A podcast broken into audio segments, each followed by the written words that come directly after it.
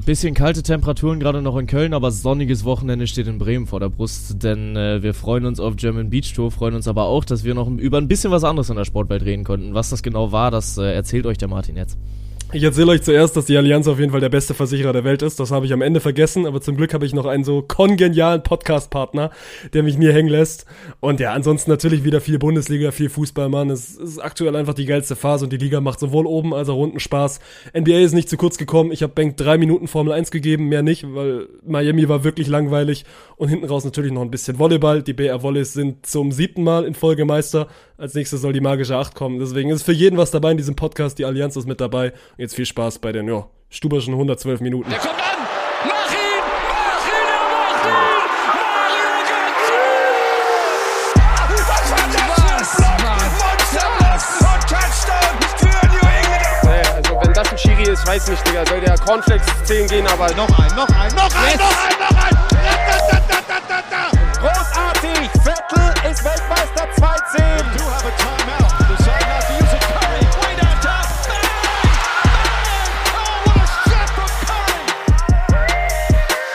Habe fertig.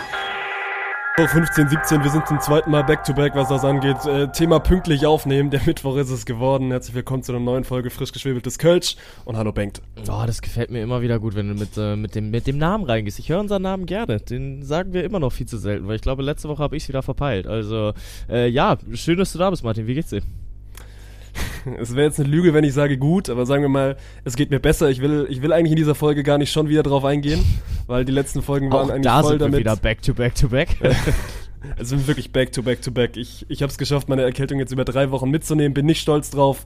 Äh, hoffe, dass ich sie jetzt äh, ein für alle Mal hinter mir gelassen habe. Und deswegen, äh, ich freue mich auf morgen. Ich fahre morgen nach Bremen, genauso wie du. Und dann geht die GBT los und äh, voller Vorfreude, jo. Wir haben gerade auch schon äh, ganz, ganz kurz mal geguckt, ob wir äh, zufällig im selben Zug gelandet sind, aber dafür geht meine Uni dann doch tatsächlich ein bisschen zu lang, weil ich muss morgen eine Serie wieder rumdrehen. Wir liegen im Handball zurück. Ich habe ja gesagt, ich halte euch da jetzt ein bisschen auf dem Weil du wieder bodenlos im Tor warst, oder was? Äh, nee, ich war bodenlos auf dem Feld, weil wir äh, nur sechs Feldspieler hatten und äh, deswegen musste ich aufs Feld, aber ist keine gute Idee, mich beim Handball überhaupt irgendwo aufzustellen und auf dem Feld mache ich da tendenziell noch mehr kaputt. Ja, letzte Woche war nicht so optimal, aber ich bin sehr, sehr optimistisch, dass wir äh, das in den kommenden Wochen rumreißen können, weil nächste Woche ist ja sowieso frei, da ist ja Feiertag und dann vor Pfingsten haben wir die Serie wieder in Hand, da bin ich zu 100% sicher. Ich bin Believer. Ich, ich glaube an dich. Ich muss gleich mal den ersten Front des Tages loswerden. Ich habe es dir gerade schon so ein bisschen im Vorhinein erzählt. Also die Deutsche Bahn macht einen guten Job, aber wir brauchen eine Direktverbindung irgendwie Stuttgart in den hohen Norden. Ich weiß, es gibt Stuttgart-Hamburg, der fährt relativ gut.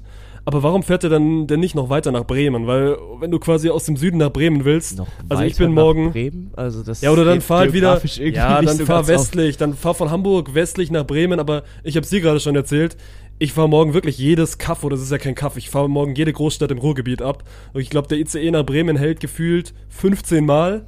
Und das ist dann fast so ein bisschen S-Bahn-Feeling, wenn du im Ruhrgebiet ICE fährst, weil er dann so 10 Minuten fährt und dann bist du in Duisburg und dann bist du in Essen und dann in Ja. Gelsenkirchen, keine Ahnung, andere Reihenfolge. Aber ja, ich brauche, also ich plädiere für eine Direktverbindung Stuttgart oder wegen mir lass es München irgendwie hoch in den Norden sein. ja, einfach den, den Ruhrpott umfahren. Also das muss ich auch sagen, das ist so ein bisschen meh, weil aus Hamburg, wenn du von Hamburg nach Köln fährst, fährst du glaube ich vier Stunden ICE. Du brauchst zwei bis Münster und Münster ist wirklich nicht halber Weg und nochmal zwei nach Köln. Ja. Und das ist halt, äh, ja, das ist schon wirklich Wahnsinn, wie du im, im Ruhrgebiet dann halt wirklich anfängst, an jedem Baum zu halten. Und ich weiß nicht, ob es da wirklich dann Duisburg, Essen, Gelsenkirchen, Dortmund, Ob das alles sein und, muss. Äh, Hamm dann auch noch, noch dazu. Also irgendwann ist dann auch mal gut. Ja, vor allem Stuttgart-Hamburg ist top. Ich glaube, Stuttgart-Hamburg brauchst du fünf Stunden und Bremen brauchst du noch mal eine Stunde länger, obwohl es von der Strecke eigentlich viel kürzer sein müsste. Aber Ja. gut, das, das steht auf einem anderen Stern.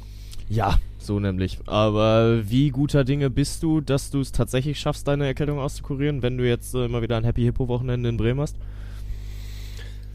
Also ich bin diesmal wirklich guter Dinge, weil ich mir quasi jetzt genug Tage frei genommen habe. Ich weiß nicht, ob du es mitbekommen hast. Ich habe ja, ich habe ja sogar leider das Bounce House Final streichen lassen müssen, aber auch weil es einfach nicht anders ging. Also weil ich Samstag aufgewacht bin und gemerkt habe, so das ist es überhaupt nicht. Und ich natürlich auch schon so ein bisschen im Vorhinein geguckt habe, ich will für Bremen auf jeden Fall fit sein, weil ich einfach massiv Bock auf diesen Beachvolleyball-Sommer habe. Ich glaube, das wird richtig, richtig gut. Ja. Und deswegen hatte ich jetzt ja quasi vier Tage. Und heute, heute ist fast wieder normal. Ich mache jetzt aber trotzdem heute auch nicht, auch nicht viel. Ich war vorhin kurz in der Uni, aber habe da auch nur so ein bisschen Halbsport gemacht. Und äh, ja, dann hoffe ich, dass das irgendwie gut geht. Also eins kann ich versprechen, eine Mittelohrentzündung kriegst du auf jeden Fall nicht, weil ich sehe dich mir gegenüber mit einer Kappe, mit einer Kapuze und mit Kopfhörern über der Kapuze drüber. Das Also, ist schön kuschelig, das ist mein Podcast-Outfit. Ich sehe das schon. Also, weißt du nicht, ob das jetzt dein Standard-Podcast-Outfit ist? Ich glaube, so habe ich das jetzt auch noch nicht gesehen. Aber ey, kann man ja auch äh, für, für Zukunft nochmal da weiter rangehen. Ja. Nee, aber ach komm, wir haben uns doch rausgenommen, wir sind der News-Podcast. Äh, letzte Woche war es Bellingham und äh, du hast mir letzte Woche sechs Kölsch gegeben und wenn du jetzt schon Beachvolleyball angeteasert hast, dann können wir ja auch jetzt einfach kurz veröffentlichen, weil wir die Info selbst bekommen haben, äh, dass die Sagis den ersten Tourstop nicht gewinnen werden. Also ich nehme den auch, ich nehme den auch meine Kappe, weil eigentlich, also mittlerweile sind es keine News mehr. Ähm, ich wusste eigentlich, dass die Sargstädter zu 95% nicht an diesem Bremen-Wochenende spielen, Gib aber habe ich die dann irgendwie 96, Mann. Ja, von den 96 kannst du auch haben, hier dieser mittelmäßige Zweitligist. Aber äh, ich habe mich dann irgendwie davon beeindrucken lassen, dass sie trotzdem in der, in der Meldeliste standen und dann auch die Zulassung bekommen haben. Aber ja, also deine sechs Kölsch werden so teilweise gerickt sein. Aber sie werden ja, also aktuell zumindest noch das zweite angehen. Wobei Ja. da das Teilnehmer, also das Teilnehmerfeld bei den Herren fürs zweite Bremen-Wochenende ist, ist geisteskrank. Das ist wirklich eine vorgezogene deutsche Meisterschaft und dann haben wir auch noch ein Top-Team aus Holland mit dabei. Ja. Also wow. Ja, also Elas Wickler mit am Start, dann hast du Pretschner Sova auch noch mit dabei und dann kommen erst die Sagis an drei gesetzt. Also ja, ich äh, bin zumindest mal für den Take erstmal vorsichtig optimistisch, dass die Sagis in Bremen keinen keinen Sieg holen werden. Ja, mal gucken. Ey, lasst uns. Ich habe mir, ich habe mir am Freitag überlegt, wir müssten eigentlich jetzt unseren neuen Podcast-Aufnahmetermin auf Freitagabend legen, weil gefühlt ist alles, was in der Bundesliga Wichtiges passiert oder zumindest mit dem VAR Wichtiges passiert, findet Freitagabend statt. Also wir Ja. hatten vor zwei Wochen Bochum gegen Dortmund, wir hatten jetzt die, die Schalker in, in Mainz zu Gast, wobei das ist jetzt wahrscheinlich, bin ich gleich auf deine Meinung gespannt, nicht ganz so, also nicht ganz so fatal gewesen. Aber ja, Freitagabend ist irgendwie, ist irgendwie der neue heiße Scheiß in der Bundesliga. Ja, Freitagabend scheint zumindest mal äh, der, der Schlaftag vom, vom VR zu sein oder zumindest der Diskussionstag, weil also wir können gerne reingehen mit äh, Bundesliga und mit Schalke gegen Mainz. Ähm, ja, gab es natürlich nur eine Situation, die es da zu bereden gilt. Also da werden wir den anderen 95 Minuten auch nicht gerecht, wenn wir sagen, ja, das Spiel lässt sich auf eine Situation runterbrechen, aber schlussendlich führt diese Situation zum spätesten Bundesligator, was äh, jemals erzielt wurde, zumindest seit detaillierter Datenerfassung. Und ja, Marius Bülter wird im 16er umgezogen, nachdem er vorher einem Mainzer am, am, am Kragen gezupft hat. Äh, Kassi, glaube ich, war's. Und der, ja, hält Bülter dann fest, als würde er halt den, den vorgezogenen Trikottausch schon einleiten wollen. Und dann ist es meiner Meinung nach ein glasklarer Elfmeter. Ja gut, dann sind wir uns in der Szene auf jeden Fall einig. Also ich musste, ich, ich musste kurz nachdenken und habe mich natürlich im Live, das war ganz lustig, weil ich hatte ja am Freitagabend Sendung mit Olaf, wir haben so ein bisschen auf die GBT vorgeschaut und kamen dann, glaube ich, also waren relativ perfekt zur Crunchtime durch und haben uns dann äh, noch Fußball angemacht, so die letzten zehn Minuten, dann natürlich auch diese Szene live gesehen. Und also meine erste Reaktion war, nee, die ziehen beide. Meine zweite Reaktion dann mit der, mit der Zeitlupe war relativ schnell, okay, der wird den geben, ist unfassbar dumm, ne, weil Bülter Ja. kommt niemals an den Ball. Aber ja, es ist gut, dass es den Elfmeter gibt, es ist gut für Schalke, dass, dass sie den Elfmeter machen. Und äh, pff. also wir sind hier Woche für Woche drauf und dran, den FC Schalke jetzt nicht tot zu reden, aber so die Situation war schon mal einfacher und die schaffen es wirklich immer und immer wieder, einen, eines Besseren zu belehren. Und ey, diese drei Punkte in Mainz sind so Gold wert. Es waren wirklich, wirklich wichtige und große drei Punkte. Ne? Also das erste Mal seit einer halben Ewigkeit, dass sie wieder aus der Abstiegszone raus sind. Stehen jetzt, äh, Stehen ich, überm Strich. Ja, stehen zwei Punkte vorm Strich. Ja, die Aufgaben werden halt trotzdem nicht einfacher, ne? Also, jetzt kommen halt die Bayern am Wochenende und da war es ja auch geil, dass der Bürgermeister Dortmunds, die ganze Schalker Mannschaft, äh, der ganzen Schalker Mannschaft einen Eintrag ins Dortmunder Goldene Buch in Aussicht gestellt hat.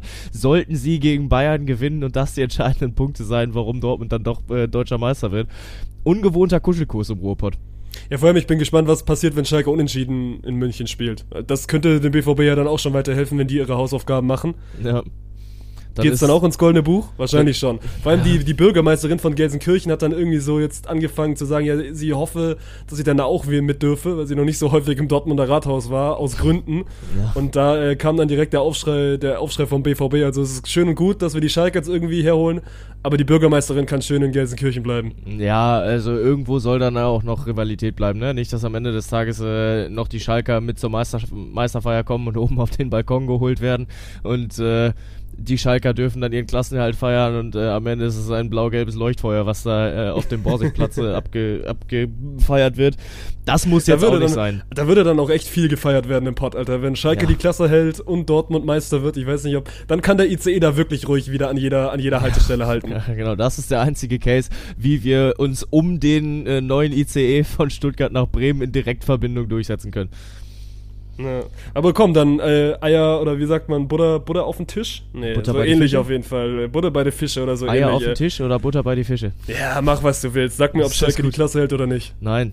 Ich, äh, Glaubst du immer noch nicht dran? Ja, ich bleib bei meiner Meinung. Also das Restprogramm ist zu schwierig. Die werden, also ja. Aber es- wer punktet denn da unten noch? So, du wirst jetzt wieder mit dem VfB kommen. Ich weiß nicht, ob du den VfB am, am Samstag in Berlin gesehen hast, obwohl wir beide wussten, was passiert. Ja, war doch eingeplant. Also ich weiß Ja. nicht, was du willst, aber das war ja ähm, tatsächlich genauso äh, vorhergesehen und Stuttgart, keine Ahnung, also deren Restprogramm, das hat's jetzt nicht so wahnsinnig in sich. Also klar, nächstes Wochenende kommt Bayer Leverkusen, aber dann gegen Mainz kannst du das Ding klar machen. Also gegen Mainz kannst du dann die drei Punkte holen, die du am Ende des Tages brauchst.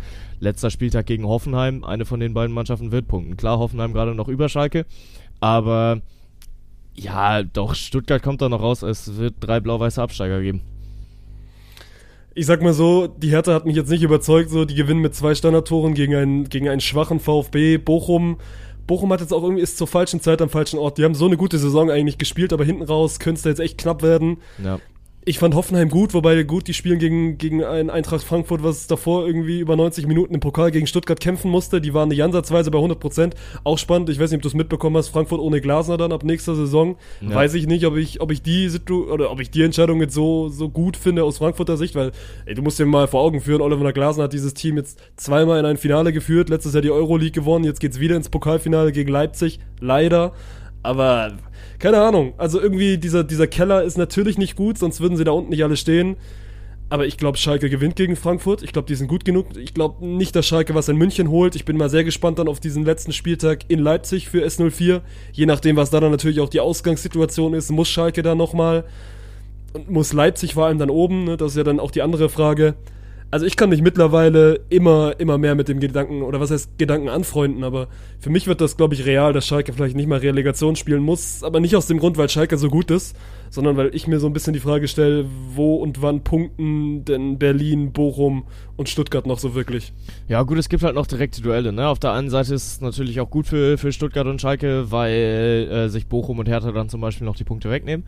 Ähm, aber auf der anderen Seite muss man ja auch äh, dann definitiv lobend erwähnen, dass Schalke es sich wirklich verdient hat. Also die Safe, letzten drei. Wochen waren, waren irre. Also die haben ja äh, selbst Menschen, die es nicht mit, mit Schalke halten, zu absoluter Gänsehaut verholfen und äh, die ins Glauben, in den Glauben geführt, dass es tatsächlich noch echte Emotionen im Fußball gibt und dass es, ja, dass der Kampf am Ende des Tages belohnt wird. Und es dauert, glaube ich, nicht mehr lange, bis Marius Bülter in die Nationalmannschaft geredet wird, wenn er so weiterspielt, weil also das passiert ja schon mit Terodde jedes Jahr in der zweiten Liga, wenn er die wieder zerbombt, nur um dann in der nächsten, im nächsten Jahr in der ersten Liga so zwei Tore zu schießen.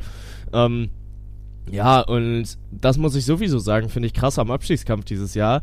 Jeder von den Mannschaften, die da unten drin stehen, gut, außer Bochum vielleicht, die haben einen, der regelmäßig Tore schießt. Also du hast einen Luke Bacchio bei Hertha, du hast äh, den Girassi bei Stuttgart, du hast Bülter bei Schalke. Das hast du ja sonst nicht. Also auch Berisha bei Augsburg, die machen ja alle regelmäßig ihre, ihre Buden. Kramaric ist jetzt auch schon wieder zweistellig. Wann war es das letzte Mal, dass wir über die äh, über vier der fünf letzten Mannschaften gesagt haben, die haben einen krassen Scorer da vorne drin? Ja, vor allem hast du, hast du Lodder gehört, der meint jetzt, Gerassi ist schon einer für die Bayern. Und Gerassi Ah, ist ja. wirklich ein guter. Ich weiß jetzt nicht, ob er, ob er in der Riege gleich angreifen muss, aber ich finde auch das Geile am diesjährigen Abstiegskampf ist so, wie schnell sich das Ganze wieder drehen kann. Ich glaube, wir saßen ja auch schon letzte Woche und da habe ich erzählt, so wie, wie geil dieser Abstiegskampf sein kann, wenn du so diese eine Woche hast, wo es richtig Spaß macht, so. Ja. Die letzte Woche hat für mich nicht so viel Spaß gemacht, aber ist ja dann wirklich, es sind Nuancen, die es ausmachen, weil wenn diese, wenn Schalke dieses Spiel in Mainz nicht gewinnt, und sagen wir mal, Stuttgart stellt sich nicht ganz so duselig an und, und gewinnt irgendwie in Berlin, ja, dann sind das direkt wieder andere Welten, ne? Weil dann hat Schalke eben dieses super schwere Restprogramm und nicht so richtig viel Rückenwind aus Mainz mit und Stuttgart erledigt halt mal die Hausaufgabe in Berlin und hätte die Hertha damit dann auch in die zweite Liga geschickt.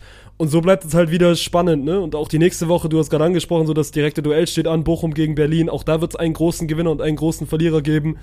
Und deswegen, also, es macht, Äh, es macht manchmal Spaß und manchmal auch nicht so viel nicht- Spaß. Das steht aber noch nicht nächste Woche an. Also nächste Woche ist erst noch äh, Köln-Hertha und Bochum-Augsburg.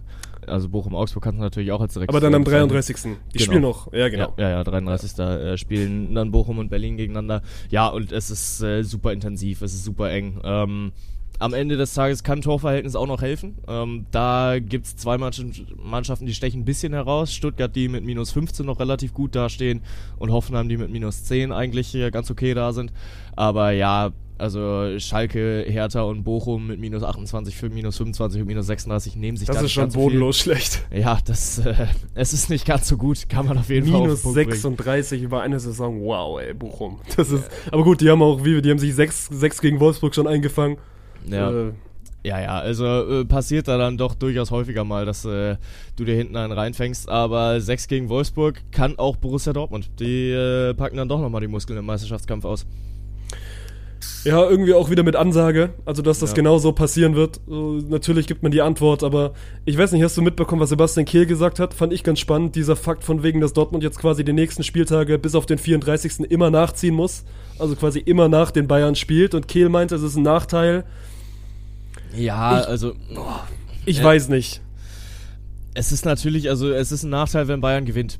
Kannst, Ja, äh, auf der anderen kann- Seite, wenn Bayern ja. verliert, äh, dann kann er auch nochmal Kräfte freisetzen. Ja, total. Ach, und ich äh, finde es auch ein bisschen schwierig, sich da jetzt äh, darauf festnageln zu lassen oder darüber über, so überhaupt dieses Fass aufzumachen. Auf der anderen Seite muss man natürlich auch sagen, da gehört auch ein Journalist zu, der dann genau diese Frage stellt und mh, Sebastian Kehl dann darauf antwortet, ja, mein Gott, im Zweifel, ähm, natürlich ist es ein Nachteil, dann nur nachzuziehen, aber uns hat ja auch keiner gefragt.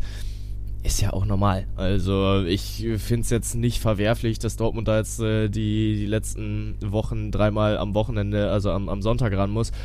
Auf der anderen Seite musst du ja auch sehen, würdest du noch international spielen, dann hättest du tendenziell eventuell nochmal einen Tag mehr Zeit, dich zu regenerieren dazwischen. Ähm, muss jetzt nicht so ein großer Nachteil sein und am Ende des Tages ist es ein Nebenkriegsschauplatz, der eröffnet wird, ähm, wo man sich, glaube ich, selbst keinen Gefallen mit tut. Also ich persönlich empfinde das schon wieder als ein bisschen zu viel Mimimi und das ist ein bisschen ja auch das, was Borussia Dortmund in den letzten Jahren immer gemacht hat, wenn es dann äh, um den Meisterschaftskampf ging und äh, man es dann doch wieder nicht gepackt hat, dann äh, ja hier, aber da und Schiedsrichter und äh, das und hast du nicht gesehen und Bellingham, der dann einen Felix Zweier nochmal ankackt, dass der mit äh, Spielmanipulation äh, in, in Verbindung getreten ist. Ich weiß nicht, das, das braucht's alles nicht meiner Meinung nach und ich finde den Nachteil auch nicht so krass. Dann lassen wir bei den Hauptkriegsschauplätzen bleiben, weil, gut, die nächsten oder die letzten drei Aufgaben, Dortmund zu Hause gegen Gladbach, Dortmund in Augsburg und Dortmund zu Hause gegen Mainz. Was glaubst du, ist die schwierigste Aufgabe? Meins. Zu Hause gegen Mainz, letzter Spieltag, weil ich guck, ich guck auf dieses Auswärtsspiel in Augsburg und es ist wieder, es ist quasi perfekt angerichtet, ne? Weil Bayern, das ist genau der Spieltag, wo Bayern gegen Leipzig spielt, so, wo der FCB rein theoretisch Punkte liegen lassen könnte, wobei ich guck bei Bayern fast ja auch auf den letzten Spieltag in Köln. Zu Hause ist Bayern eigentlich, das haben sie auch gegen Dortmund gezeigt, echt stark. Aber Ja. das wäre ja, wenn du gegen einen zu Hause verlierst, glauben beide nicht dran, dass Schalke in, was in München holt. Aber, Aber- Mainz hat's doch auch in, in München gezogen. Ja, aber trotzdem, da muss so, die Bayern müssen jetzt, und das wissen die Bayern jetzt mittlerweile auch. So gegen Bremen war jetzt auch, wir müssen nicht viel über die Bayern reden, aber es war nicht, nicht, nicht groß schmuckhaft, aber hat halt gereicht. So, du gewinnst das Spiel am Ende 2-1.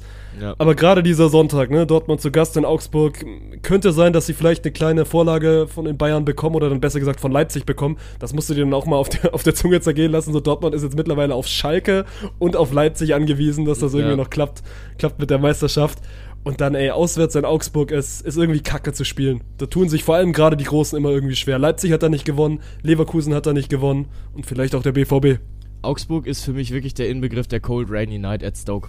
Das wird ja in der Premier League seit, seit Jahrzehnten ausgerufen. Klar, mein Gott, äh, du kannst einen Dreierpack in der Champions League gegen Real Madrid machen, but can he do it on a cold rainy night at Augsburg? Also, das ist halt für mich, also ja, es ist eine eine Truppe, die ist unangenehm zu bespielen und zu Hause auch natürlich. Ist eine. Rümpeltruppe, Alter. Augsburg ist Ja. wirklich eine Rümpeltruppe. Ja, und äh, dann halt auch noch äh, Dortmund auswärts ja auch nicht so stark, ne? Also Dortmund, glaube ich, die, die heimstärkste Mannschaft dieses Jahr ähm, oder diese Saison hat, glaube ich, 13 Spiele gewonnen, eins unentschieden, eins verloren. Und ja, mein Dortmund Gott. aus, Also, ich habe gerade mal Dortmund auswärts bodenlos. Die haben die letzten fünf Auswärtsspiele nicht gewonnen. ja, und äh, also klar, das ist ein, ein schwieriges Ding und musste erstmal ziehen. Ist dann am Ende aber natürlich auch das, was dir. Also das Gute dabei ist ja, du weißt schon, ob Bayern im Vorfeld gewonnen hat. Und da, das spricht ja jetzt quasi dann schon gegen, gegen Sebastian Kehl. Also wenn Bayern da halt unentschieden spielt, dann hast du die Riesenchance und dann sind es diese äh, besagten Kräfte, die freigesetzt werden. So, yo, okay, jetzt können wir hier tatsächlich mal die Meisterschaft klar machen. Ähm, weil ansonsten die einzige Chance, dass sie in dieser Saison nochmal vor den Bayern landen, ist, wenn sie am 34. Spieltag als erstes ein Tor schießen. Und dann Oh, sind stell sie dir halt das die vor, Alter. Köln. Äh, Bulli-Konferenz am 34. Spieltag. Gut, ich, also rein theoretisch, also ich habe meinen Spontan-Dienstplan noch nicht hundertprozentig, aber da ist zumindest keine German Beach Tour. Ja. Und ich werde auf jeden Fall mal, also wenn Stuttgart da noch in der Lage ist, irgendwie den Klassenerhalt zu schaffen, dann werde ich mir da mal hier einen dicken gelben Schein irgendwie besorgen.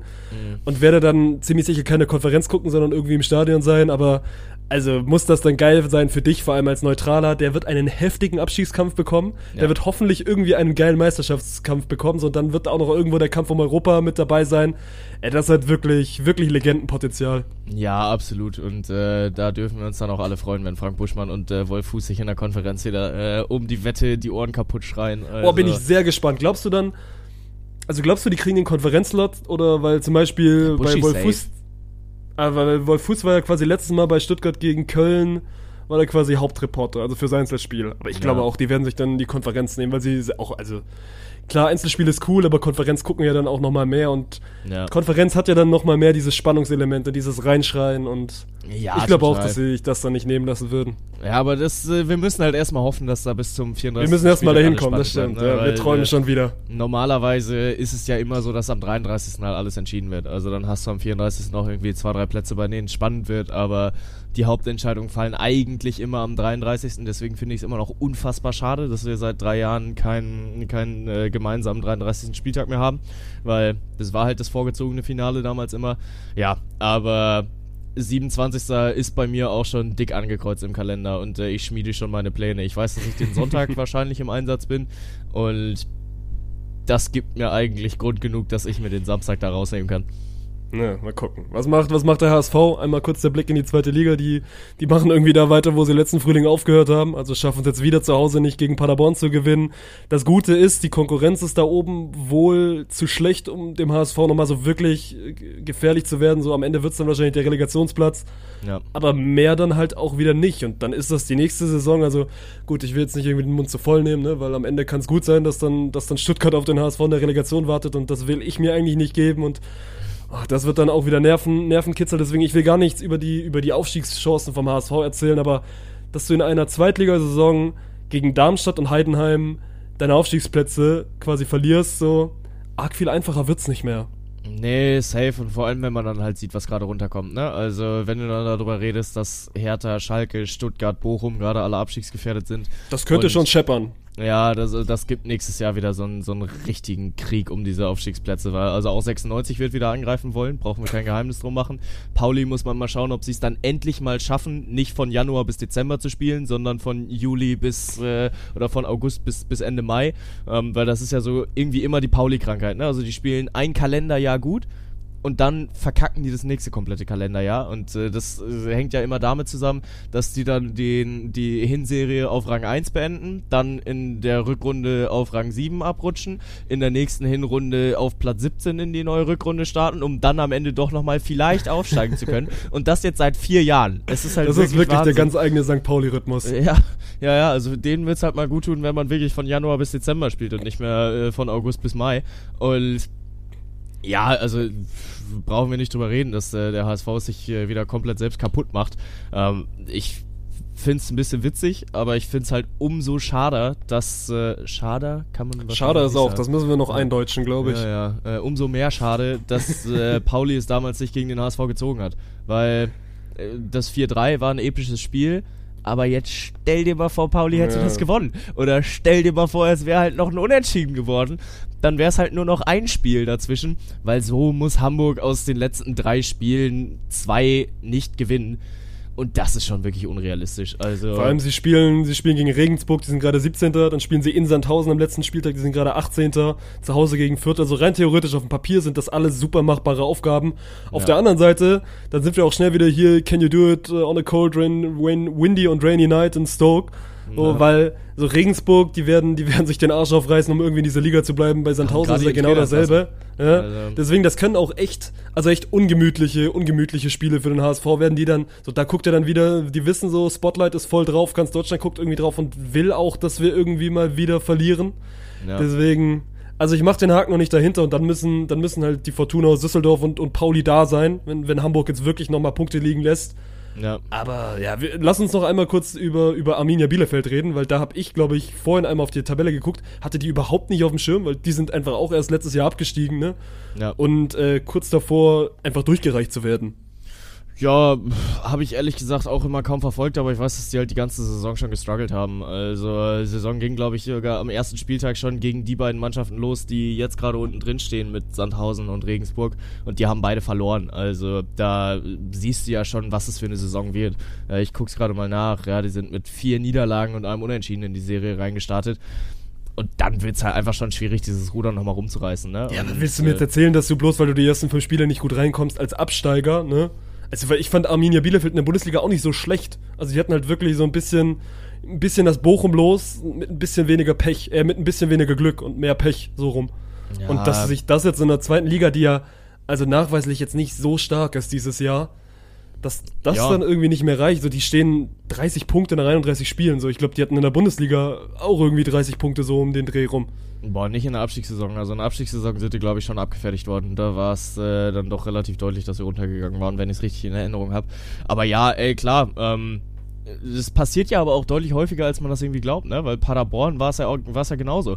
Die waren ja aus der Bundesliga damals abgestiegen, 2015, 16 rum, waren dann in die dritte Liga durchgereicht worden, werden, glaube ich, fast sogar noch abgestiegen, sind dann aber drin geblieben, weil Preußen runter musste, glaube ich. Also sie, sie wären sportlich abgestiegen. Ja, ja, also genau. Paderborn war zwischenzeitlich kurz Regionalligist, Ja. sind dann aber quasi direkt im nächsten Jahr wieder in die, in die dritte Liga, äh, in die zweite Liga aufgestiegen. Ja, genau, weil Preußen seitdem runter musste und deswegen Ja. durfte Paderborn drin bleiben und äh, ja, jetzt spielen sie wieder äh, um den Aufstieg mit allmählich. Ähm, ja, Ja, aber, aber für Bielefeld wäre das ein Genickbruch, Mann. Also Ja, Bielefeld safe. dritte Liga, das wäre. Vor allem, also ich finde Bielefeld klar, so es gibt immer diese Gags von wegen, ja, Bielefeld gibt's gar nicht. Ich finde Bielefeld eigentlich, Bielefeld ist für mich der perfekte Zweitligastandort. So, die haben ein cooles Stadion, die haben schon eine coole Fanbase und so. Das Ja. passt da alles echt gut hin nach Ostwestfalen. Und das wäre wär schon ein Verlust, Mann. Ja, schade wäre es auf jeden Fall, aber ob es jetzt ein Genickbruch wäre, weiß ich nicht. Kaiserslautern hat es auch überlebt, wo viele Leute gesagt haben, ja, Ja gut, krass, Kaiserslautern äh, hat aber auch schon ordentlich, also wir haben ja ein paar, wie viele extra Runden haben die gedreht in der dritten Linie? Zwei? Ja, zwei, drei haben sie auf jeden Fall gemacht. Das, äh, das ist schon so, die sind nicht direkt wieder hoch. Ja. Ja, pf, mein Gott, na, am Ende muss es irgendjemanden erwischen. Und äh, auch in der zweiten Liga. Aber dafür stecke ich auch tatsächlich zu wenig drin. Aber wo wir tatsächlich nochmal ein, zwei Worte zu verlieren können, ist Oliver Glasner. Den hattest du gerade schon angesprochen. Ähm, dass der jetzt nach der Saison gehen muss, finde ich auch ultra seltsam. Aber es hat sich für mich irgendwie angedeutet. Weil, also wenn man Olli Glasner sich die letzten Wochen angeguckt hat, seine Miene wurde immer steiniger. Also der hat immer weniger weniger Freude daran gehabt, Eintracht-Trainer zu sein. Und äh, ich finde, das hat sich jetzt ja alles zugespitzt mit seinem Ausraster-Interview halt nach dem Wochenende, dass er da äh, einen Makoto Hasebe in Schutz nimmt, dass er ihm, äh, dass, äh, der Reporter fragt ihn, ob die Eintracht es nicht kapiert hätte. Auch vom Reporter nicht optimal gestellt, die Frage. Ähm, und äh, Olli Glasner fährt dann halt komplett aus seiner Haut raus und sagt dann, ja Leute, äh, hört mir auf mit, die haben es nicht kapiert, wir spielen das zweite Finale im zweiten Jahr, wir spielen das 43. Pflichtspiel, Makoto Hasebe hat Blut im Urin und der spielt trotzdem, der 39-Jährige. Ähm, ja, und äh, ich finde eigentlich, dass das halt ein Grund sein müsste, dass du deinen Trainer noch mehr zu schätzen weißt, weil er stellt sich ja mit allem, was er hat, vor diese Truppe und äh, sagt, ja mein Gott, Hoffenheim kann halt auch mal ein Spiel gewinnen. Fangt halt, also ihr sollt's mal kapieren und da liegt sich an uns. Ähm, und ja, aber vom Verein kam da halt auch gar nichts. Da hat sich kein Krösche mal hingestellt und gesagt, yo, Oliver Glasner, krass lieben wir. Der äh, brennt für diesen Verein und der, der lässt Herz und Seele auch auf einer, auf einer Pressekonferenz, einfach damit wir hier diese, diese Klasse halten können. Und ja, nicht die Klasse halten können, aber damit Okay, wir. so schlecht, so schlecht ist Frankfurt Ja. jetzt auch nicht geworden. Ja, aber also da, äh, ich finde, in diesem Interview hast du ja schon gesehen, dass Olli Glasner für die Eintracht brennt. Und, Ich weiß, äh, was du meinst. Der Verein hat sich da überhaupt nicht schützend vor ihn gestellt, sondern hat ihn da einfach ins offene Messer laufen lassen und das finde ich total schade. Auf der anderen Seite kannst du sagen, so die Ergebnisse waren nicht da und Frankfurt hat jetzt die letzten Wochen oder vielleicht sogar auch die letzten Monate wirklich nicht gut gespielt. Ja. Also in der Liga hinkt man den Erwartungen hinterher, so der Pokal beschönigt das gerade so ein bisschen. Aber ich fand, dass das Spiel gegen Stuttgart war jetzt auch nicht so, so bombastisch. Gut, am Ende gewinnen sie es und das ist im Pokal das Wichtigste. Ich will, also gut, wir können jetzt nicht über, ich bin nicht tief genug drin, über, über Olli Glasner wirklich zu diskutieren, ob das jetzt die richtige Entscheidung ist und würde das, glaube ich, auch eher lieber machen, wenn wir wissen, wer Nachfolger wird. Das steht ja aktuell noch nicht fest. Ich will dich aber, weil das war auch, ich weiß nicht, du hast ja wahrscheinlich mit Janis auch mitbekommen, auch da gab es ja diese Frage, so, ist diese Saison jetzt ein Failure? Und, und Ja. Janis hatte dann so seinen berühmten Take dazu. Und auch da wurde dann sofort wieder in Richtung Journalist geguckt und gesagt, ja, die Frage kannst du nicht stellen. Und auch jetzt auf Twitter war das, war das Feedback schon, schon massiv, auch da wieder zu sagen, ja, die, die, die Medien fragen immer nur nach Mentalität und hat die Eintracht nicht kapiert. Ich fand das in den USA ganz spannend, weil die hatten quasi dieselbe Diskussion jetzt dann vor, vor zwei, drei Wochen, damals als die, als die Bugs rausgeflogen sind. Und da war dann so ein, zwei, drei Tage später hatte ich immer mehr diesen Take von wegen, das ist eine gute Frage, weil ein Journalist wird ja quasi daran gemessen, was er für eine Antwort bekommt. Und wenn eine Antwort viral geht, dann ist das für einen Journalisten eine sehr, sehr gute Antwort. Deswegen, ich fand, ich fand die Frage nicht verkehrt. Also, und an sich hat der Journalist genau das bekommen, was er wollte. Einen emotionalen Glasner, der mal rausge rausgefahren ist, weil Glasner jetzt eigentlich, wenn du dem seine Interviews dir anhörst, so, das ist eigentlich eine ruhige Seele, ne? Hier schön aus Österreich. Deswegen, ich finde, ich find, wenn du gerade dann mal so einen Spieler oder einen Offiziellen gekitzelt bekommst, das ist dann für den nicht immer positiv. Ich finde das aus journalistischer Sicht nicht immer so verkehrt. Ja, ich äh, gehe grundsätzlich auch mit, dass du dass du es grundsätzlich haben willst, dass die Leute mal äh, was anderes geben als die typischen Fußballer-Interviews und dann nur vor der Kamera stehen und äh, ja, äh, wir müssen von Spiel zu Spiel denken und äh, heute haben wir verloren, der Gegner war besser als wir, die haben drei Tore geschossen und wir eins und damit haben wir nach Adam Riese verloren. Ja, brauchst du nicht. Kann, kann ich mir auch selbst aus den Fingern ziehen. Ähm, ich fand die Frage ist nicht optimal gestellt. Also grundsätzlich ist es der richtige Aber wie hättest da du sie gestellt? Ähm, ja, du kannst ja darauf gehen, okay, ihr habt jetzt letzte Woche äh, gegen, gegen Frankfurt einen Riesenfight abgeliefert und habt im Pokal äh, die nächste Runde erreicht. Ihr steht wieder mal im Finale, aber in der Liga ist es das zehnte Spiel in Serie ohne, Nie- äh, ohne Aber ich glaube, Sieg. dann kriegst du die Antwort nicht. ja, Ich glaube, dann kriegst du ihn nicht aus dieser Reserve gelockt. ja, das stimmt. Ähm, aber es wäre vielleicht dahingehend ein bisschen weniger populistisch und äh, dann halt mal ein bisschen mehr die, die Ursachen äh, aufarbeitend, was ja, glaube ich, auch eher mal sein Ziel gewesen ist. Also die, der Journalist war jetzt auch eher nicht äh, so bohrend, dass er gesagt hat, jo, äh, wie schlecht seid ihr eigentlich, dass ihr gegen diese Hoffenheimer Truppe verliert. Also ich meine, äh, kapiert ihr es noch? Sondern also ich glaube, das Wort kapiert ist vom Journalisten auch nicht, äh, nicht gefallen, sondern er hat dann eher mit, mit verstanden gearbeitet, äh, ob die, die Mannschaft es noch nicht verstanden hat, äh, was auf dem Spiel steht.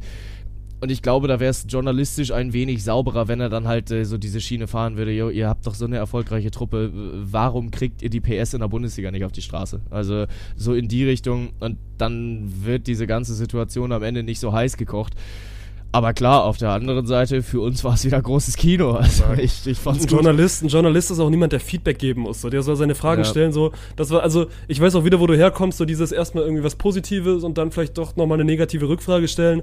Aber das ist nicht sein Job, Mann. Wenn die Eintracht schlecht spielt, dann darfst du auch so eine Frage stellen und am Ende geht der, also am Ende gehen irgendwie alle als Gewinner raus, ne, weil der Neutrale bekommt eine geile Pressekonferenz, der Journalist wird, ich bin mir auch sicher, der wird irgendwie hinten, hinter, hinter verschlossenen Türen von seinem Chef irgendwie mal einen, einen Klopfer auf die Schulter bekommen haben. Für den ist das ja perfekt.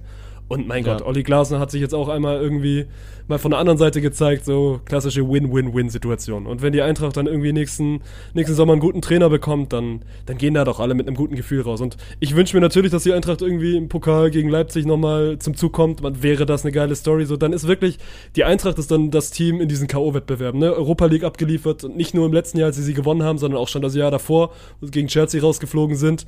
Und im Pokal hat die Eintracht ja auch eine ganz eigene Story geschrieben.